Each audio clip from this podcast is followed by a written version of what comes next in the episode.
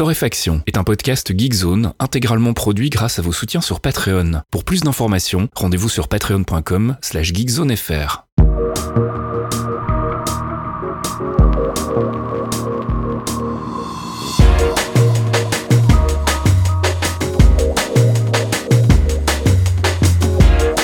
Bonjour Geekzone et bienvenue dans ce 174e épisode de Torréfaction. On se retrouve comme toutes les semaines pour une petite sélection de l'actu, une sélection que je réalise avec mon ami Caféine. Bonjour Caféine. Oui, bonjour Monsieur Fasquiel. Ça va bien? Ouais, écoute, impeccable. Plein de trucs à raconter aujourd'hui. C'est vrai Une grosse conduite Non, pas énorme, on a fait pire, mais euh, des trucs de qualité et euh, j'en ai gardé pour la semaine prochaine, particulièrement côté test de matos.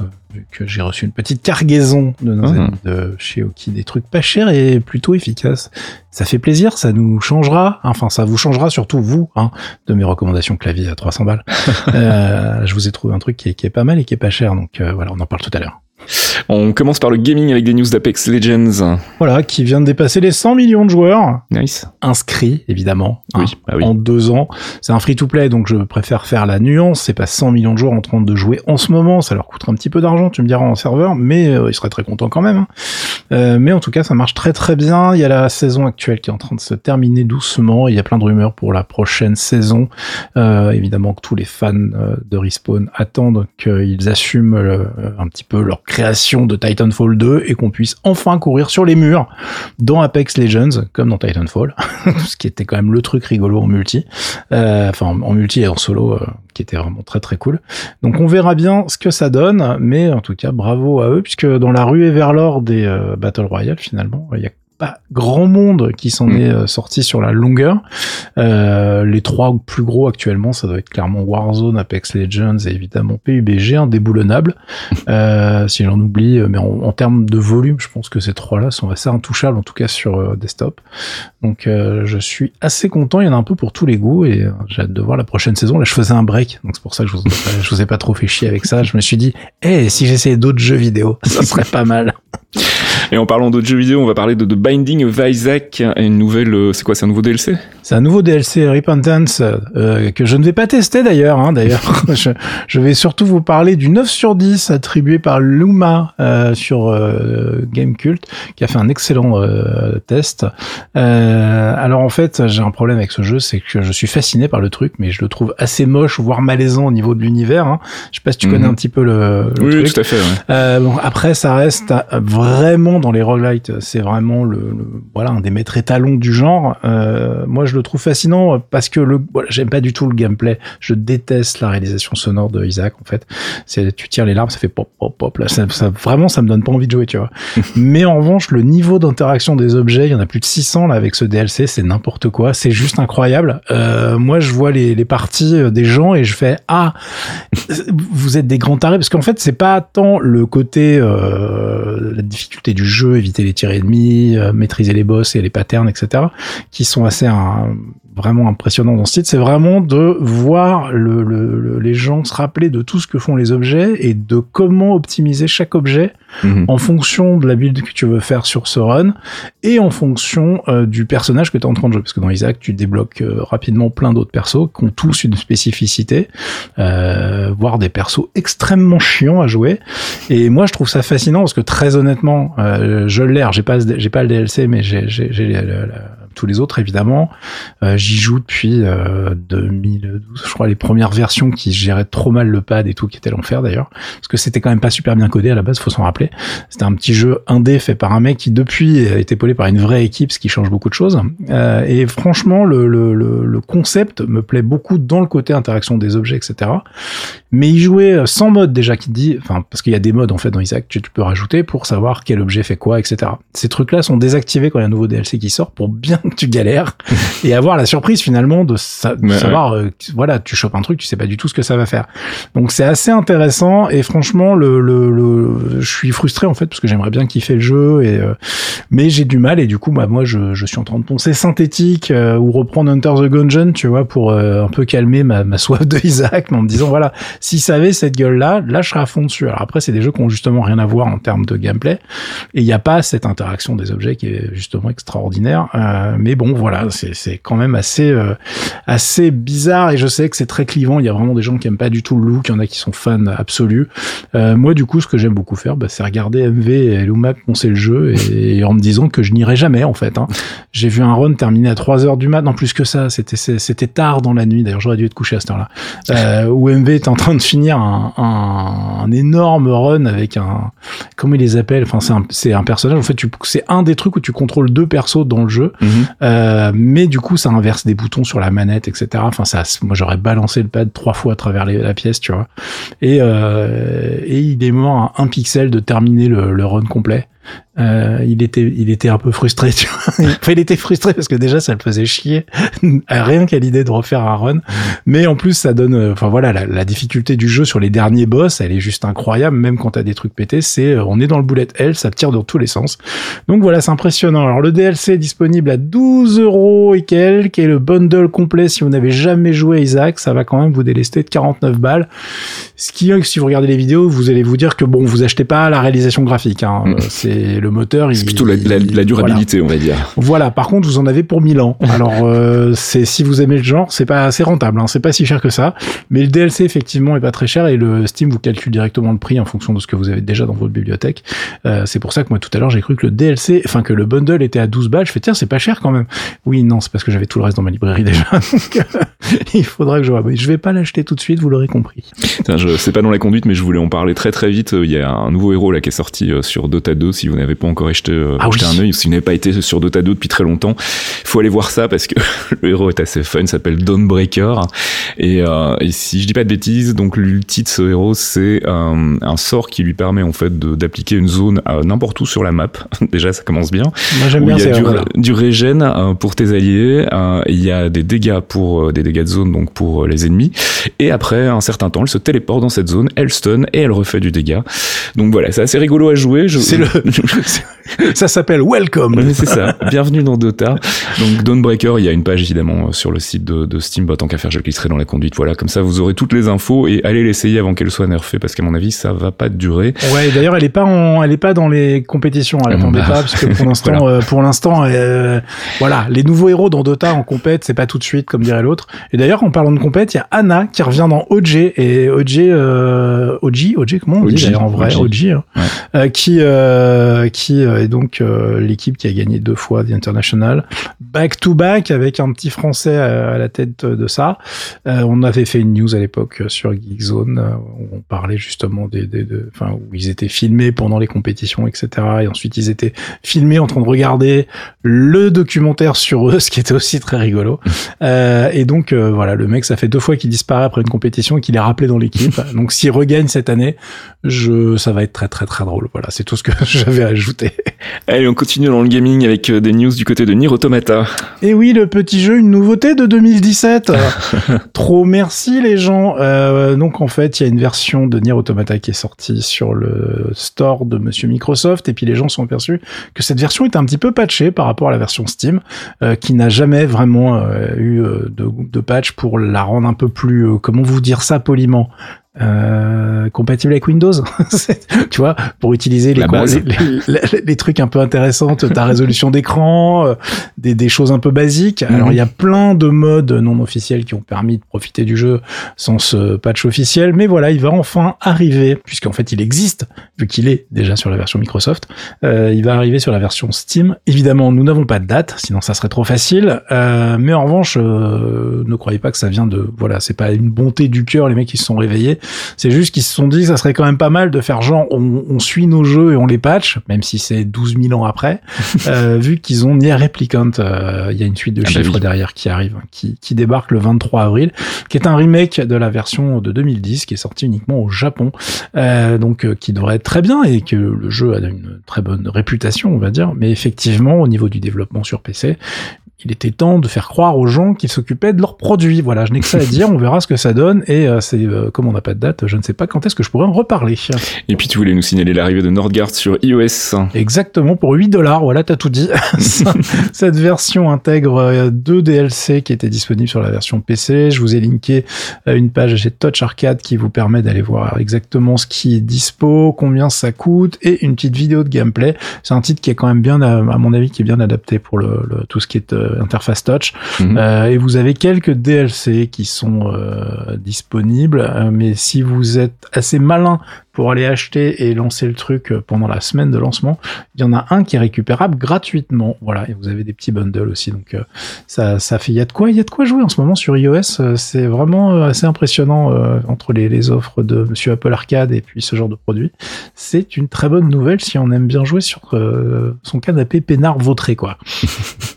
Et puis tu voulais nous parler d'un remaster, celui de Saga. Ouais, Saga Frontier, un remaster. Saga Frontier, pardon. Ouais, c'est pas grave, c'est pas grave. Tu, tu as le droit de, tu es euh, c'est un produit Square Enix qui sort sur PC, PS4, Switch, iOS, Android. Oui, il sort partout. Euh, il est euh, noté 7 sur 10 par notre ami Greg sur Gamecult. Et, et il, est rigolo 7 sur 10 parce que je pense qu'il y a au moins deux points de nostalgie, mais j'en sais rien parce que je viens d'avoir la clé. Donc, je suis censé pouvoir y jouer. J'ai commencé à y jouer, mais très peu, vu que c'est évidemment pas un truc qui se teste en deux heures, comme vous allez comprendre. Et donc j'en reparlerai certainement, mais comme là il vient de sortir et qu'en plus les, les, versions, enfin les tests sortent sur le net, il me paraissait important de le citer cette semaine. Mais euh, dans les points négatifs de ce truc, euh, il y a quand même Greg qui nous fait abscon aride, ardu. Ah oui, pas mal. tu vois? Et ça, c'est une seule ligne. Hein. C'est euh, Ashblau.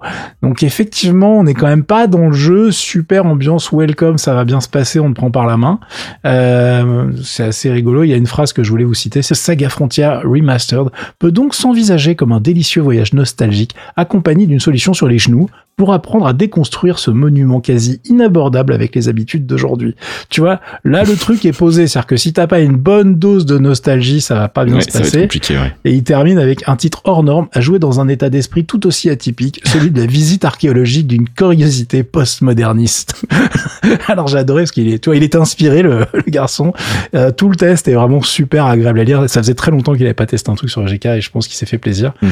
Mais euh, le, le, voilà, le titre est euh, euh, c'est pas pas welcome, on va bien s'amuser. Regardez, je vous ai fait une version facile pour les, les gameplays de 2021. C'est plutôt euh, alors en fait, c'était pas mieux avant. Vas-y, rappelle-toi.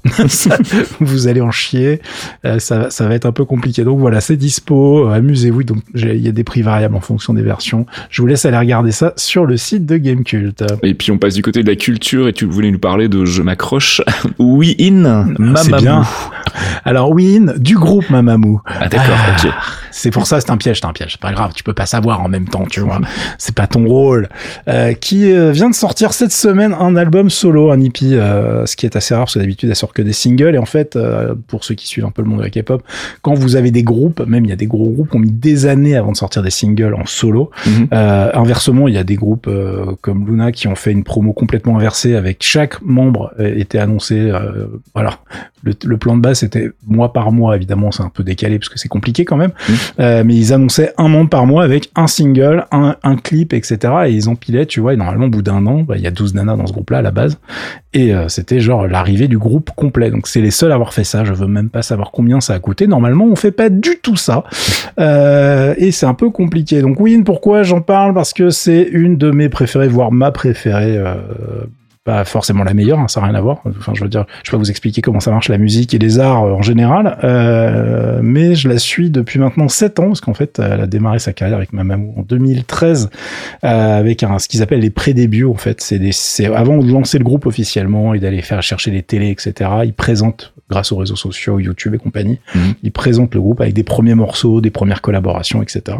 Et elle, elle m'avait vraiment marqué dans un truc qui s'appelle Don't Be Happy, euh, qui, est, qui était un des premiers singles, enfin qui est le premier single officiel de Mamou qu'ils avaient sorti à l'époque en collaboration. C'est un peu compliqué quand on connaît pas le groupe, quand on regarde le clip, parce que le clip est pas monté sur les voix des personnes qui chantent. Ah, tu sais pas, bah voilà, donc c'est impossible quand tu connais pas le groupe, tu sais pas qui chante à quel moment. Bon courage. Alors moi je sais, mais bon, je les suis depuis un moment, donc ça va, vu que bah, je les ai découverts avec ce truc-là et à l'époque, donc euh, j'étais vraiment là au tout début. Et euh, donc c'est un, c'est une nana qui a une particularité euh, autre le, outre le fait que c'est une pas une grande euh, une idol, tu vois, elle fait 1m59, un truc comme ça, c'est vraiment dans le on est dans le petit gabarit et en fait elle, elle, elle rend tout simple, c'est-à-dire que quand tu l'écoutes chanter, tu la regardes danser, c'est jamais flashy, ça a l'air jamais euh, extraordinaire jusqu'à ce que d'autres essayent de le faire. Et, et là d'un coup ça passe pas. en fait, elle est vraiment super forte en danse et en chant, elle a un petit nickname qui est Ace of K-pop, j'aime bien ils ont tous des nicknames. C'est, on a une, c'est Kim Sejeon, c'est God Sejeon, ses, ses fans l'appellent comme ça. j'ai un petit fun fact rigolo aussi sur Mamamoo, qui est que 95% de la fanbase, enfin même plus que ça, c'est que des nanas. Alors c'est assez rigolo parce que quand tu regardes les groupes, enfin tu te rappelles qu'avant il y avait des trucs en public, on appelait ça des concerts. Je sais pas mm. si tu vois, ça va, ça va nous revenir un jour, mais pour l'instant euh, c'est un peu compliqué. Et bah euh, les cris en fait dans la salle, enfin c'est clairement pas euh, le groupe que je vous avais présenté il y a quelques semaines avec Rollin. c'est pas les nanas, de c'est pas les Brave Girls. On n'est pas sur un public de militaires, tu vois. Mm. C'est pas du tout l'ambiance. les, les, cris qui, les cris c'est vraiment des nanas de, dans la dans la salle. C'est assez marrant et en fait parce que elles ont pas mal de chansons qui sont euh, un peu en mode genre euh, girl power et ça fonctionne assez bien, même si c'est pas euh, font pas que ça non plus, tout va bien. et voilà, donc elles sont impressionnantes. Toutes les nanas de Mamamoo en fait, c'est un des groupes qui est hyper connu en Corée parce que c'est censé être un des groupes de K-pop avec les meilleures voix, on va dire, du business.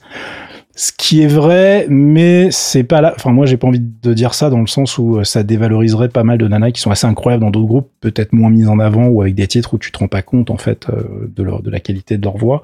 Là, elles, elles ont eu la chance de commencer dans des émissions euh, live qui sont des reprises de vieux titres dont j'avais déjà parlé. Où eh, c'est dans ces émissions-là, t'es vraiment obligé. Voilà, si tu sais pas chanter, t'es mort, tu dégages.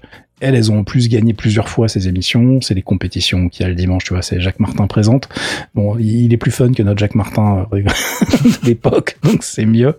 Euh, mais c'est assez marrant. Et euh, du coup, elle, elle a un autre truc qui est assez particulier, c'est qu'elle fonctionne pas du tout dans les émissions de variété parce qu'elle est extrêmement timide ce qui est pas pratique quand ah. tu es censé te faire connaître par la télévision, tu vois. Quand elle connaît pas les gens, en fait, c'est soit c'est ce qu'on appelle, comment ils appellent ça d'ailleurs, c'est les beagles. En fait, quand elles sont entre elles, les nanas de Mamamou, elles sont intenables, mais dès que tu les, dès que tu mets un étranger dans la salle, c'est fini, tu vois dès que tu mets quelqu'un qui connaissent pas, ils sont là genre ah, ah, ah, qui, qui, sont ces gens. Et donc c'est un petit peu rigolo euh, de, de, voir les interactions et c'est comme ça que finalement tu développes un affect euh, avec ces personnes que tu ne croises jamais. Merci YouTube, hein, euh, avec les, vidéos qui sont mises en, en ligne. et là dont j'ai fait une énorme page Asia Vibes où j'ai un peu collé tout ce qui était sorti en relation avec ce, ce single. Euh, et du coup, je voulais pas vous mettre le single en extrait dans Torréfaction. Je vais vous mettre euh, en fait le live teaser d'un titre qui s'appelle Butterfly. Euh, et donc c'est un, il y a la vidéo sur le site que je vous ai linké dans le billet qui accompagne le podcast. Et je vous jure, hein, c'est du live, tout va bien. Elle est un peu forte, on va dire. Elle est assez forte pour passer de la voix de chest voice to head voice, comme disent nos amis euh, Et, euh, l'autre truc rigolo, c'est que ce titre, Butterfly, alors on l'entend pas dans le teaser, mais elle, chante avec un artiste qui s'appelle J Soul, qui a une particularité, c'est qu'il a une voix extraordinaire, mais il est resté 10 ans dans ce qu'on appelle un donjon.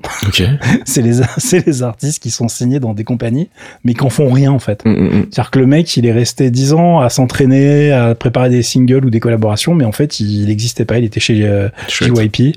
Mais voilà, le mec, il a vraiment pas sorti de truc euh, à lui euh, pendant des années, ce qui est euh, assez incompréhensible. Et le gars cartonne depuis quelques années, depuis qu'il s'est barré de cette compagnie. Relation de cause à effet. Donc voilà, je vous laisse avec un petit extrait de Butterfly.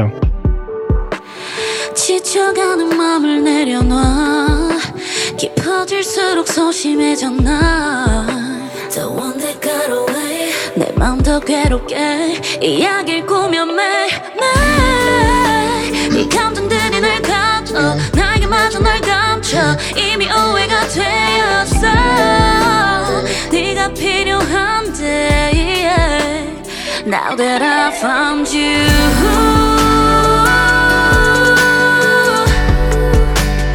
Now that I found you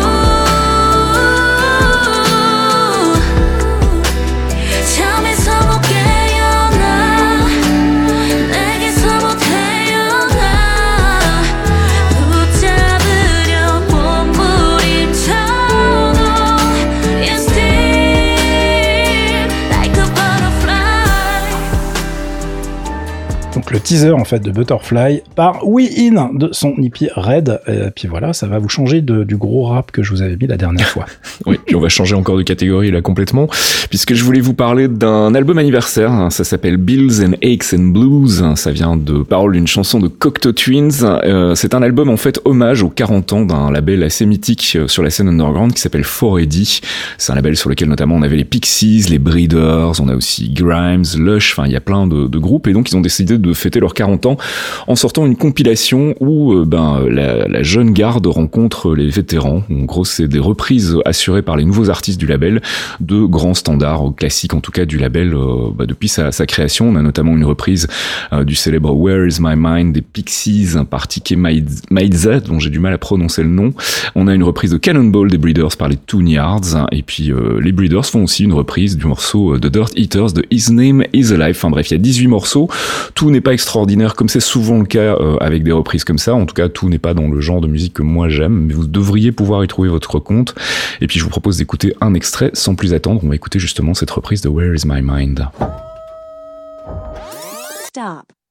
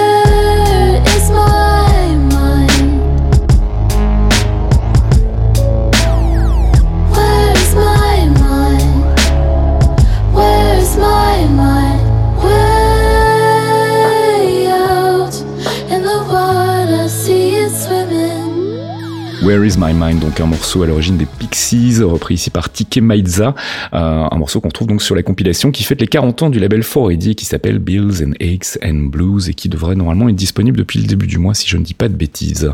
Et puis je voulais vous parler très vite d'une nouvelle série télé. Alors c'est une série télé qui a été euh, un petit peu enveloppée de polémiques pour parler euh, gentiment, hmm. puisque c'est la nouvelle série de Joss Whedon. On sait que Joss Whedon pour le moment ça va pas trop bien. Hein, et, on a révélé quelques affaires sur sa personnalité, sur les lieux de travail qui est pas top top on va dire. Donc forcément, HBO a eu un petit peu de mal à vendre la série. Euh, ils ont d'ailleurs enlevé toute mention de Joss Whedon partout, sur tout le matos promotionnel. Euh, il est évidemment crédité à la fin du pilote, c'est quand même la moindre des choses, mais on le voit pas du tout dans la capsule promo de 5 minutes qui euh, fait suite en fait. Donc ils ont vraiment décidé de couper les ponts. Il n'est plus sur la série, donc s'il y a une saison 2, il s'en occupera pas. mais je voulais quand même en parler parce qu'en fait, indépendamment de ça, on retrouve quand même d'autres noms intéressants de la série télé derrière The Nevers, notamment Jane Spenson, qui est une ancienne collaboratrice de Joss Whedon et qui a roulé sa bosse aussi de son côté. Elle avait fait une série qui était vraiment très chouette qui s'appelle Warehouse 13. Et puis on a aussi Doug Petrie. Enfin bref, il y a plein de gens qui bossent sur le projet. En gros, ça raconte quoi? Eh bien, ça raconte une histoire de super-héros, mais au début euh, du XXe siècle. C'est fin des, des, années 1800, début des années 1900. Et en fait, il y a un phénomène euh, qui s'est produit et qui a euh, conféré des pouvoirs à certaines personnes, principalement des femmes, ce qui ne fait pas marrer les hommes à l'époque, évidemment. on a d'ailleurs une frange en fait de la population très politisée qui est persuadée qu'en fait il s'agit d'un cheval de Troie et qu'en gros il y a euh, probablement un, un, troisième intervenant, enfin une, une, une entité euh, extérieure qui a euh, conféré ses pouvoirs justement pour renverser euh, la, la, domination masculine sur le monde. Donc il y a pas mal d'angles politiques qui sont assez intéressants et forcément qui sonnent un petit peu étranges quand on compare ça avec les affaires autour de Joss Whedon, mais malgré tout ça reste pertinent. Ah, si, on, on, est quand même sur les trucs. Enfin, il était quand même super girl power ça depuis ouais, l'époque Buffy. on est carrément là-dedans aussi et du coup, bah si t'arrives à faire abstraction du fait que derrière le mec est peut-être un petit peu hypocrite. Euh, le récit en lui-même est vraiment super intéressant et puis surtout constante avec Joss Whedon, en tout cas en ce qui me concerne, vraiment attachement instantané au personnage dès le pilote. Alors c'est vrai que c'est encore un petit peu mystérieux, voire un peu confus. Euh, ça part un peu dans tous les sens. Alors c'est difficile d'en parler sans vous révéler quand même des, des, des twists du pilote parce qu'il y en a déjà dans le pilote. Euh, mais disons que c'est pas aussi simple qu'une histoire de super-héros avec des nanas euh, dans l'Angleterre victorienne. Ça va beaucoup plus loin que ça. Et il y a vraiment pour le coup des persos qui sont super intéressants. Et je pense notamment bah, à l'actrice principale qui joue Amalia Trou, qui s'appelle Laura Donnelly, qui est vraiment extraordinaire. Et alors la, la, la Big Bad, on va dire, qui euh, dont le nom euh, de personnage est euh, Maladie en français dans le texte, et qui est jouée par une Amy Manson que je ne connaissais pas du tout et qui est complètement stellaire. Donc voilà, mettez au moins le pilote pour vous faire une idée. Normalement, si je dis pas de bêtises, c'est bon, c'est bon. J'ai demandé à Bob VHS, c'est bon, tu vas me le vendre ton pilote. J'aime bien ta prise de risque. Cet homme aime l'aventure. Mais oui, écoute. et puis c'est pas vraiment une prise de risque parce que je pense qu'il y a malgré tout des gens à qui qui ça va plaire aussi. Et puis oui, j'ai oublié de signaler qu'il y avait aussi Nick Frost dans un rôle qui est particulièrement surprenant pour lui puisqu'il joue un, un, gros méchant gangster. donc voilà, six épisodes prévus pour le moment sur cette saison 1 et peut-être une saison 2 si la série arrive à décoller malgré effectivement les affaires qui entachent un peu la critique en ce moment et c'est dommage parce que vraiment la série vaut le coup d'œil donc voilà, allez jeter un œil au pilote, il est assez long en plus, je crois qu'il fait plus d'une heure. Donc voilà, Enjoy, ça s'appelle donc euh, The Nevers et c'est sur HBO, donc probablement sur OCS en France et sinon Bob VHS comme le disait, caféine.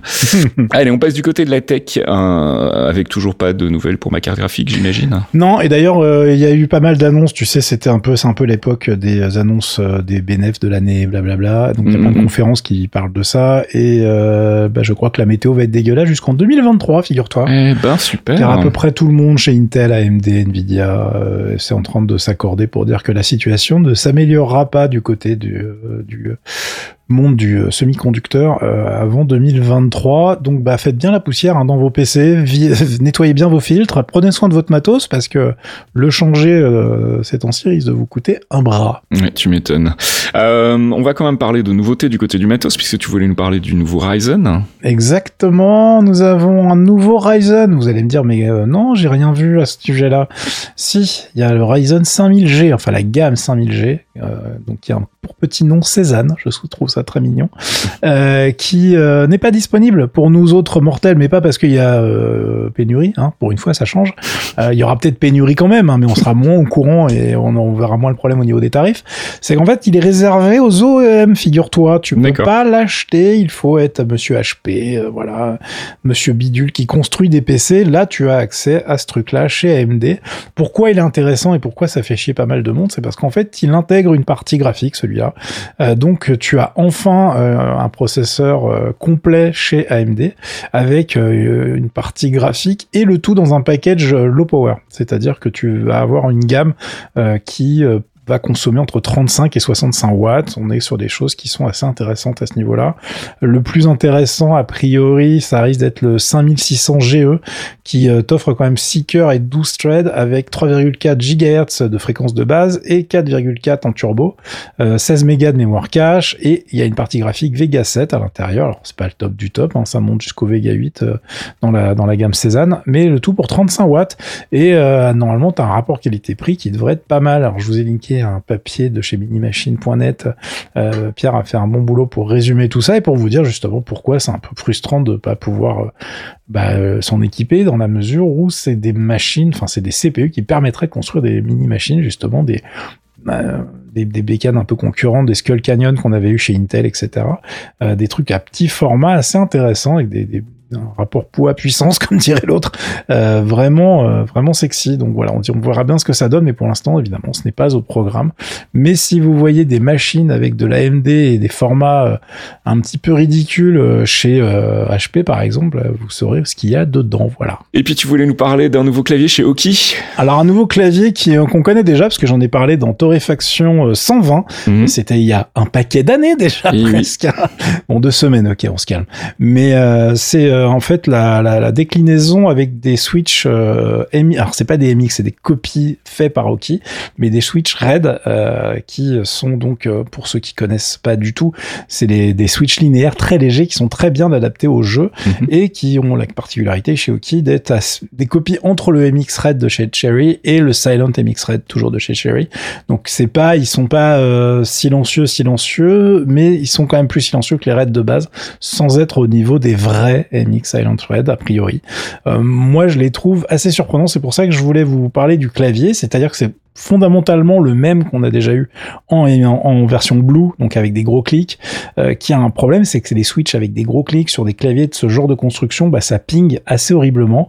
Euh, si vous allez sur Geekzone, vous avez un dossier qui s'appelle le champ des claviers pouvez aller euh, récupérer ça en faisant une petite recherche. Et vous euh, avez des extraits sonores de tous les claviers que j'avais testés euh, à un moment T. Et donc vous avez ce fameux clavier dedans si je ne dis pas de bêtises.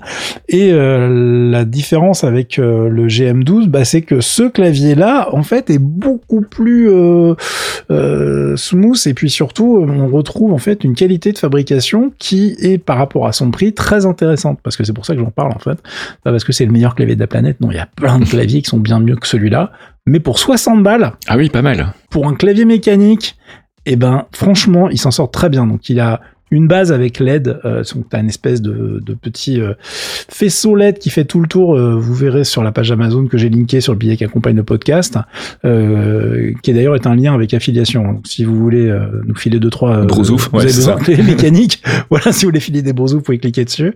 et du coup, tu te retrouves avec un clavier avec tout un panel de sélection RGB qui fonctionne très bien, un petit logiciel sous Windows qui permet d'avoir encore plus de possibilité de customisation au niveau du même RGB et euh, bah un clavier avec des switch red à 45 grammes qui sont réellement bah, efficace. Attention, c'est très sensible. Donc, euh, quand on a l'habitude de laisser un peu ses gros doigts reposer sur les touches, vous risquez d'avoir votre perso qui part à gauche ou à droite en fonction de vos doigts les plus lourds, sans forcément l'avoir euh, voulu. Mais ça, c'est pas un problème du clavier. Hein. C'est tous les claviers en switch red ont ce problème-là, enfin qui est un problème ou qui est un avantage en fonction de, ses goûts. Et euh, le résultat est vraiment sympa. Alors évidemment, la barre espace fait un peu un bruit. Je vais essayer de vous faire un truc en démo, une démo directe. Vous allez voir. Mais tu vois, c'est pas, c'est pas le bruit de la barre espace. Mais en revanche, les touches normales. Oui, ça va ça. On est sur du, on est sur un truc qui est linéaire, qui est plutôt propre, euh, et je pense que ça peut s'améliorer avec un peu d'huile de coude. C'est-à-dire qu'à mon avis, si vous prenez le temps de le démonter, de le regresser, et puis de vous occuper un peu de la barre d'espace, euh, je pense que vous allez, pour une somme très modique et un petit peu de temps, avoir un produit euh, satisfaisant.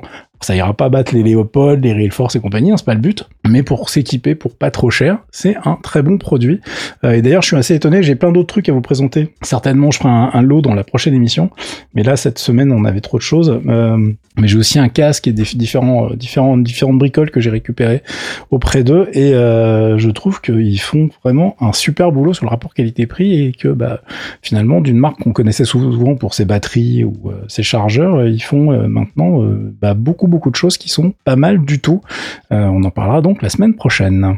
Et puis en attendant, on va parler de Nvidia qui lance Nvidia Grace. Nvidia Grace, ils font faire des CPU ARM pour les centres de données.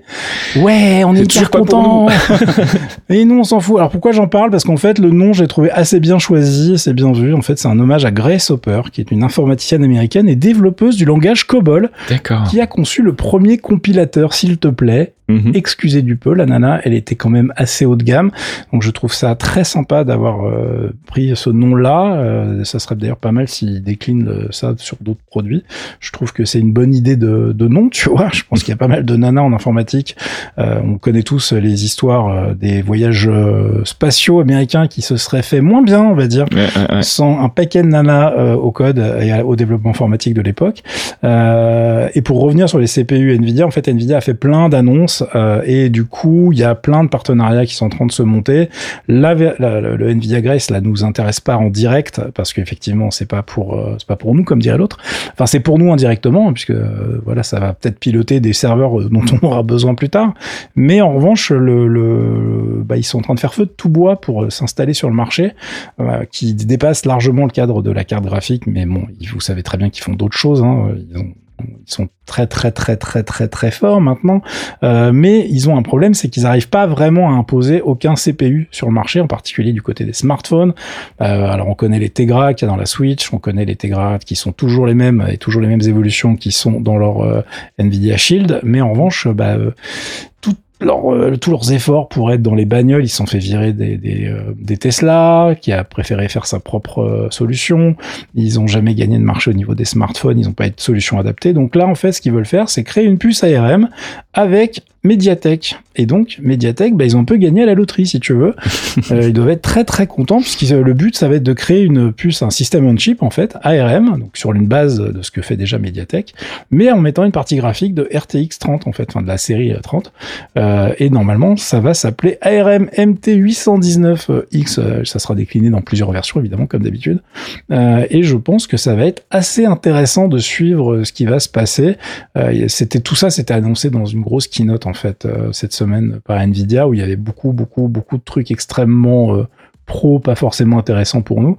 Mais ça, cette annonce, elle est intéressante parce que bah, déjà, elle va vraiment toucher le marché grand public. Et puis, ça montre que les mecs sont en train de se positionner pour pas laisser les autres partir devant. puisque bah, maintenant, si vous suivez un petit peu Torréfaction, vous savez que Samsung va bosser avec AMD pour faire une, bah, exactement le même process en fait. Hein. Mm-hmm. Tu prends le truc de ARM de Samsung et tu le mets une partie graphique AMD. Euh, Qualcomm a aussi euh, des projets dans les cartons et est en train de s'exciter pour pas se faire distancer. Et euh, évidemment, celui qui a déclenché la guerre et qui a mis un gros coup de pression à tout le monde. Merci Apple. voilà, c'est Apple qui a expliqué à tout le monde. Au fait, regardez les processeurs ARM, ça peut être très puissant. On peut les faire nous-mêmes aussi. On peut, alors déjà, on va vous expliquer comment, comment on va pas les faire avec vous. Mais ce qui est hyper drôle, c'est que bah regardez, on va faire des benchmarks et bah voilà, vous êtes tous en train de pleurer. Qu'est-ce qui se passe? Et tout le monde s'est réveillé en se disant putain les cons, merde, oh là là, mais il va falloir bosser. Donc c'est pour ça Qualcomm a racheté une société pour euh, un peu essayer de booster sa, sa R&D. Euh, tout le monde est en train de se, s'exciter sur le domaine. Euh, évidemment, il y a plein de projets en plus de portables du coup version Windows ARM. tous les trucs qui étaient sortis chez Microsoft, c'était de la merde. Donc là, il y en a d'autres qui sont en train de se dire attendez, on va vous faire un vrai CPU. Par contre, ça serait gentil, monsieur Microsoft, de nous faire un Windows ARM qui marche bien. Bon courage les mecs, parce que là, on n'est pas dans le monde Apple fermé. Ça veut dire que je suis euh, très circonspect sur ce projet dans, dans la mesure où ça voudrait dire avoir des applications compilées sur ARM, mhm. tu vois, euh, tu vois le marché des applications sur Windows, ça va être un gros bordel. Il euh, n'y a pas d'émulateur de prévu pour ce genre de truc, tu vois. Enfin, il faudrait pouvoir émuler les anciens softs directement comme le fait Apple, mais Apple a, le contrôle total de toute la chaîne euh, software, donc ça n'a rien à voir en termes de, de casse-tête pour faire la, même chose sous Windows. Donc on n'en est pas là, mais on verra bien ce que ça donne. En tout cas, déjà les mecs seraient contents, à mon avis, de sortir des systèmes hot chip qui marchent dans des téléphones, et qui sont intéressants ou dans des machines, on va dire. Euh, dédié, parce qu'on parle aussi de Chromebook, et on verra bien ce que ça donne. Hein. Le marché du Chromebook marche pas si mal, donc euh, pourquoi pas, mais c'est pas non plus les mêmes volumes que le marché standard, donc on, verra ce que ça donne. Mm-hmm. En tout cas, vous pouvez retenir que c'est la guerre. Et vous pouvez retenir aussi qu'on n'en aura pas, hein, parce que si s'il est grave comme comme euh, ils ont envie de les graver, euh, je vous rappelle que ce qu'on disait au début, c'est toujours la crise, les amis, pour faire des, des trucs en silicium. Donc ça va être hyper compliqué. Euh, bon, ça risque de se, de se décanter un petit peu. Tout le monde n'a pas besoin des, des, meilleures technologies, mais je pense que ça risque d'être. Pour l'instant, il y a pas mal de choses qui vont quand même rester dans le domaine de l'effet d'annonce. Et puis de toute façon, euh, faut pas s'exciter. Hein il va falloir qu'il les développe et puis avant de pouvoir les fabriquer. Donc on a encore un petit peu de temps.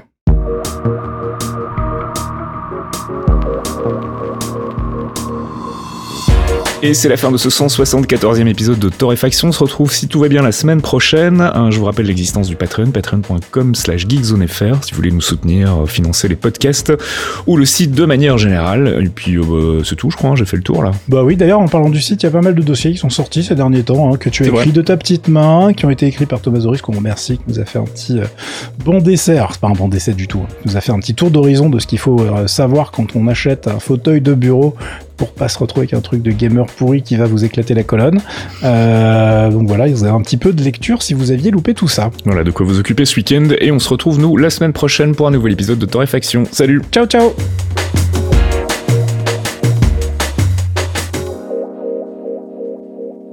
Et puis tu voulais nous reparler du clavier Oki qui se décline dans une autre couleur. Alors dans une autre couleur, presque. Tu as lu en, tu as lu la conduite un peu rapidement. dans un, avec un autre switch. Je vais la refaire. attends, je vais la refaire. En fait, j'ai vu version red. Je me suis dit ah bah ils ont sorti une version rouge. Ok super. Euh, Moi je trouvais ça très drôle. Je mettrai ça en bêtisier. Ça sera très bien. qu'il ne lit pas toute la, toute la phrase de la conduite et donc raconte n'importe quoi. Allez. Un podcast signé Faskill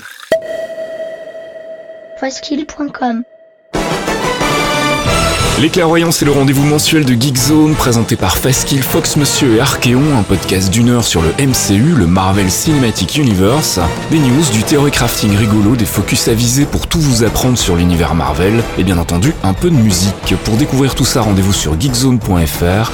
On vous y attend, amis True Believers.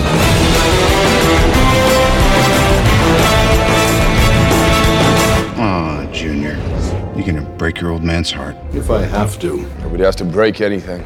Clearly, you've never made an omelet. You beat me by one second.